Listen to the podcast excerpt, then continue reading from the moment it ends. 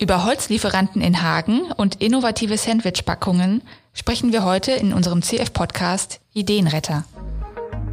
CF-Podcast Ideenretter. Eine Physikerin und ein Elektrotechniker auf dem Weg zur Patentanwältin und zum Patentanwalt. Willkommen zu unserem CF-Podcast Ideenretter, dem Interview-Podcast von Kohaus und Florak. Hier erzählen mir regelmäßig die Patentanwaltskandidaten der Kanzlei von ihrer Ausbildung und von ihrem Berufsalltag. Mein Name ist Elena Winter und ich spreche heute wieder mit Janina Erdmer und Karl-Henning Lubber. Herzlich willkommen an Sie beide zu dieser inzwischen vierten Podcast-Folge. Hallo. Hallo, danke. Ja, Sie sind ja nun seit über anderthalb Jahren bei Kohaus und Florak und Sie haben ja gerade, wenn ich es richtig sehe, die erste wichtige Klausur auch im Rahmen Ihres Fernstudiums in Hagen hinter sich. Ja, wie war's? Kann man gratulieren? ich denke schon, ja. Wir haben sie auf jeden Fall bestanden. Das kann man schon mal feststellen. Herzlichen das ist auch sehr erfreulich. Ja.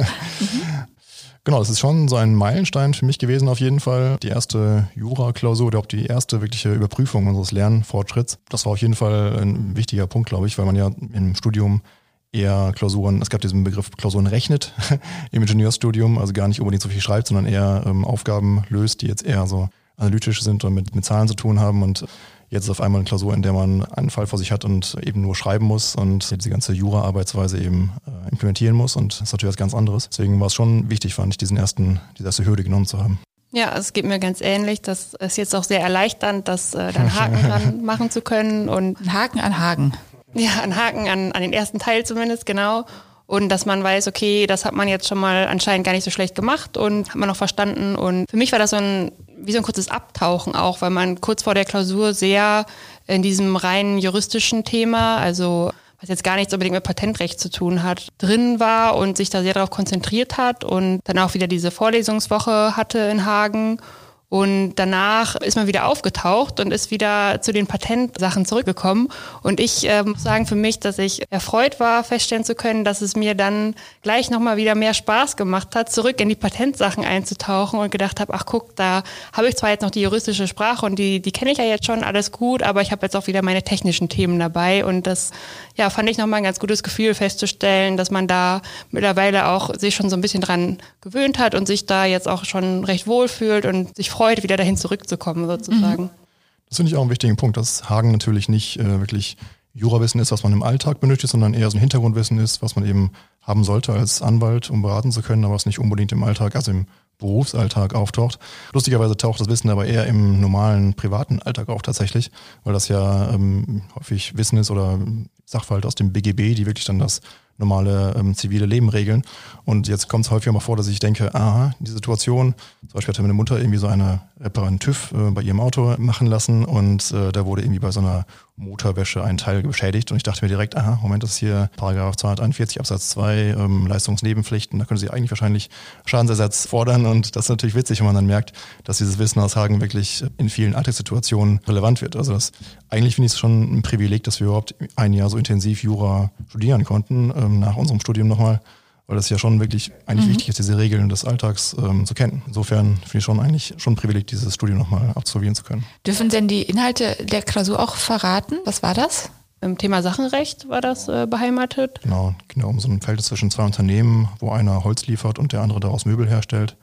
Dann gab es so gewisse Klauseln in dem Vertrag als AGBs und es war die Frage, ob der Lieferant oder der Belieferte seinen Kaufpreis nicht gezahlt hat, das Holz zurückfordern konnte. Gutgläubiger Erwerb ist, glaube ich, auch noch so ein Stichwort, ob man Sachen weiter veräußern darf oder was passiert, wenn jemand, der eigentlich nicht dazu berechtigt ist, Sachen weiter veräußert für den Käufer. Und das ist im deutschen Recht eigentlich ganz nett. Wenn man gutgläubig ist, dann darf man die Sachen meistens behalten. Also auch so vertragsrechtliche. Genau, genau. Fragen.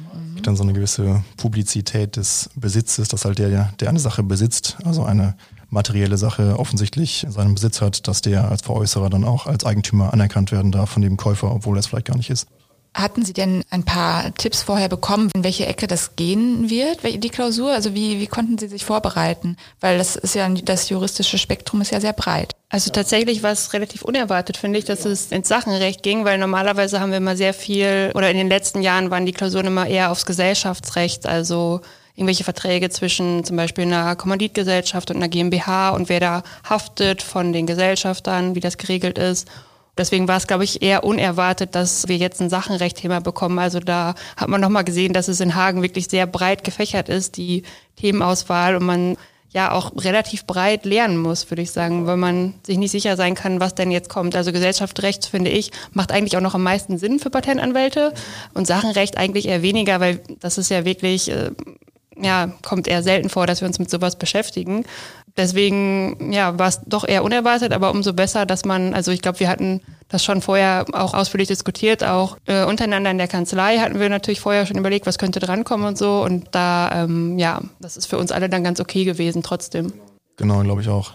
Das hat ja einen Vorteil, natürlich in der größeren Kanzlei ausgebildet zu werden, weil wir natürlich ähm, andere Kandidaten hatten, die gleichzeitig mit uns Hagen geschrieben haben und dann konnten wir mit denen eben zusammen lernen. Und aber es ist schon relativ viel Zeit reingeflossen. Also ich habe da jetzt, glaube ich, schon zwei Monate vorher langsam angefangen, mich da vorzubereiten auf die Klausur und dann doch letzten Endes auch eine Woche freigenommen dafür und dann intensiv gelernt. Also das ist schon äh, durch gewisse Arbeit und auch ziemliches Volumen an Lernstoff, was dann da durchgeht. Mhm.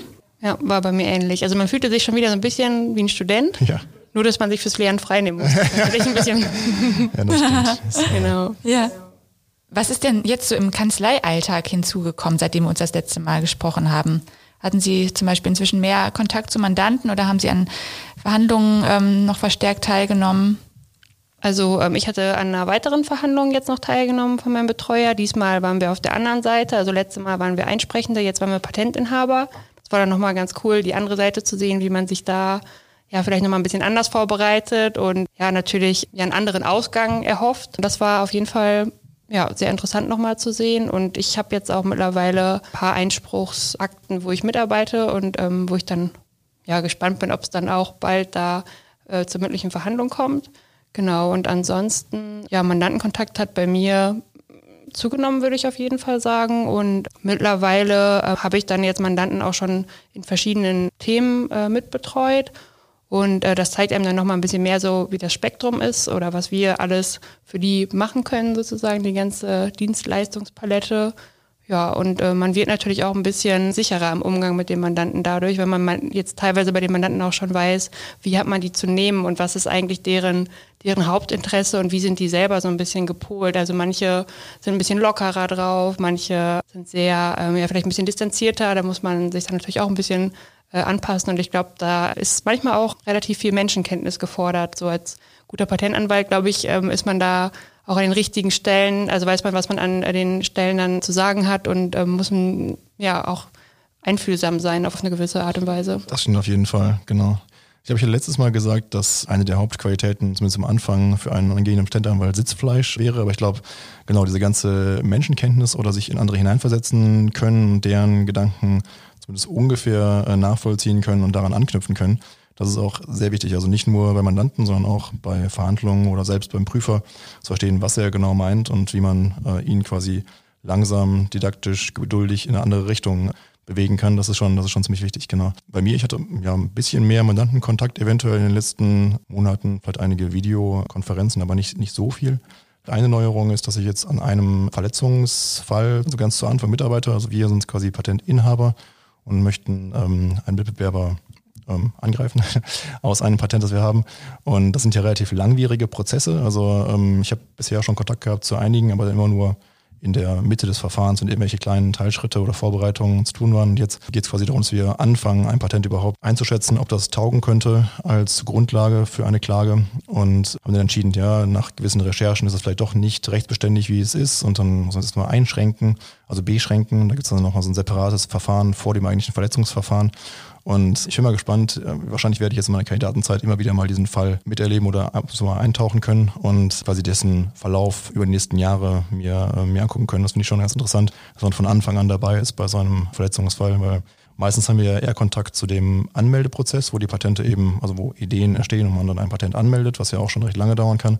Aber dann kommt ja noch die ganze Phase hinter, wo man eben das Patent irgendwann mal nutzen möchte um sich auch zu verteidigen oder um ähm, eben Mitbewerber zu attackieren. Und das ist noch eine ganz andere Seite des Patentrechtes, bei der man, glaube ich, sehr viel Zeit überhaupt braucht, um Erfahrung zu sammeln. Deswegen äh, bin ich ganz froh, dass ich da jetzt mal in einem Verfahren zumindest am Anfang mitbeteiligt werde und den ganzen Verlauf hoffentlich einmal daran teilnehmen kann.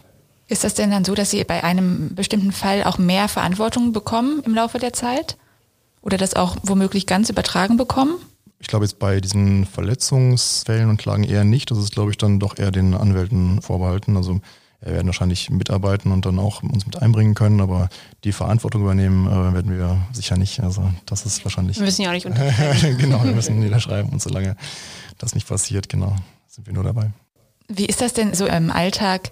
Also Stichwort Mandantenkontakt. Ist das dann auch so, dass man da ab und zu sitzt und denkt, äh, ich sitze jetzt vor einem Schriftsatz und dann rufe ich mal eben den Mandanten an? Also ist das so ein ständiger Austausch? Ich stelle mir das eigentlich nicht so vor, weil man ja eigentlich sehr, sehr tief in der Materie drin steckt und wahrscheinlich nicht ständig ansprechbar sein kann für. Mhm. Also bei mir ist es auf jeden Fall jetzt persönlich nicht so und ich glaube auch meistens versuchen wir eher in einem konzentrierten Gespräch zu, vers zu verstehen, was der Mandant haben möchte und dann möglichst einen, einen Anmeldungstext ohne viele Rückfragen aufzubauen. Und also wir versuchen, glaube ich, den Grad des Involviertseins des Mandanten doch eher zu reduzieren bei dem Anmeldeprozess. Ich glaube, es kommt dann eher vom Mandanten, dass der einen ähm, häufiger mal fragt, wie es dann aussieht. Und Ach so. ähm, ja. je nachdem.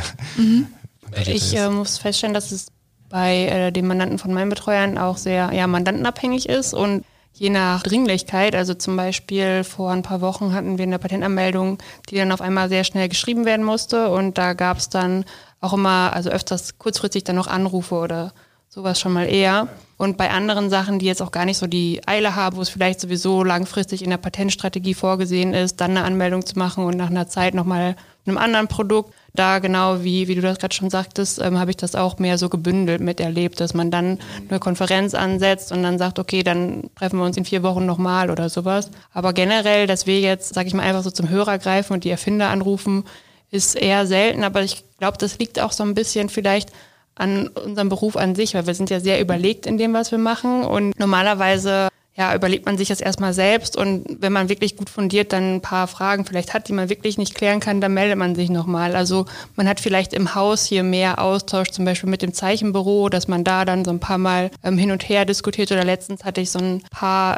3D-Zeichnungen, die ich selber gar nicht äh, richtig öffnen oder bearbeiten konnte, weil ich dazu kein Programm hatte und dann habe ich mich dann mit der Zeichenabteilung zusammen hingesetzt. Also da ist dann mehr Zusammenarbeit, aber wir versuchen, glaube ich, den Mandanten auch so ein bisschen in Ruhe zu lassen, weil letztendlich ist es ja auch unser Job, ein Patent zu formulieren formulieren und die geben uns halt ihre Erfindungsmeldung und wenn, wenn dann halt noch Rückfragen sind, klar, dann am besten am Ende, wenn man den Text schon einigermaßen geschrieben hat, aber nicht so ständig zwischendurch, weil das ist ja quasi unsere Dienstleistung, die Patentanmeldung zu liefern. Ah ja. Und die technischen Zeichner sind das, ne, mit denen Sie sich dann austauschen. Können Sie noch mal kurz beschreiben, was die machen? Also die haben dann wirklich die Erfindungen, die, die müssen die visualisieren, die. Genau, genau. Also manchmal gibt es vielleicht schon eine Vorlage vom Mandanten, eventuell so eine etwas komplexere Zeichnung, so technische Zeichnung, die eventuell ein bisschen vereinfacht wird von den technischen Zeichnern. Die auch dann Teil der ähm, Patentanmeldung die sein auch dann wird. genau ah, ja. hinten äh, zur Illustration in der Patentanmeldung vorkommt.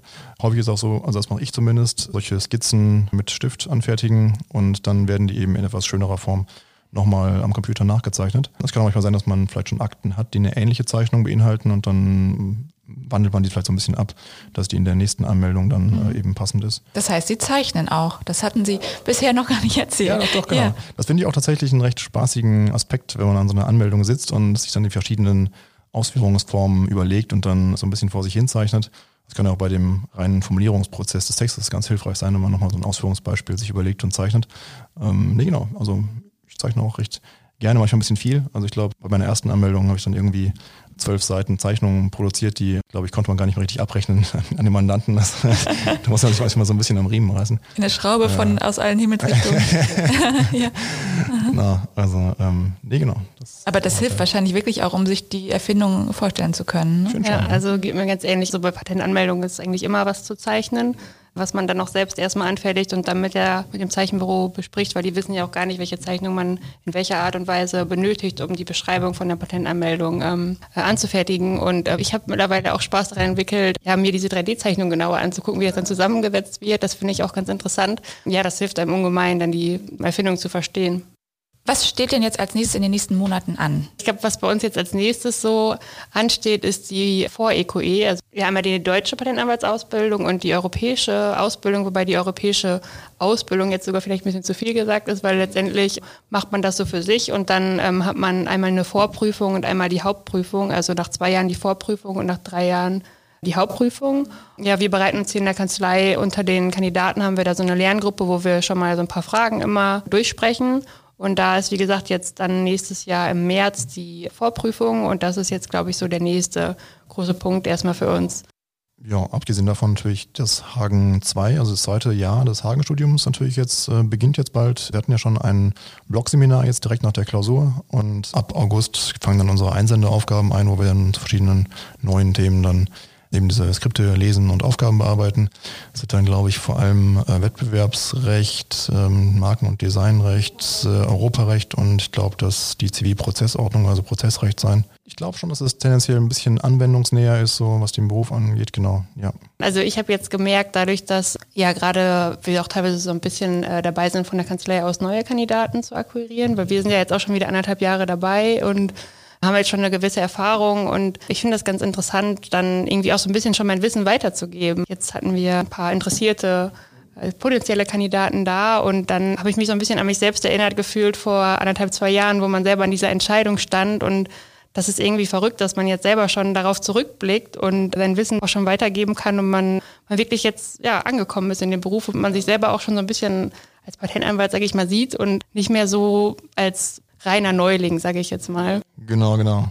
Ja, das ist auch wieder im Alltag angekommen, bei mir zumindest, das Patentanwalt sein. Also ich merke auf jeden Fall schon, dass ich häufiger mal bei irgendwelchen kleinen Objekten, Gegenständen, irgendwelche Details sehe und denke, das muss eigentlich ein Patent sein oder das ähm, ist auf jeden oder das könnte ich mal auf jeden Fall anmelden, wenn ich wollte. Oder es gab auch mal so eine Situation, wo ich hier in der äh, oben im Besprechungsraum so eine, eine Sandwich-Packung gesehen habe und dachte auch, das wurde irgendwie so eine etwas andere Art der Öffnung, konnte man da erkennen. Und ich dachte mir direkt, okay, das muss eigentlich Patent sein.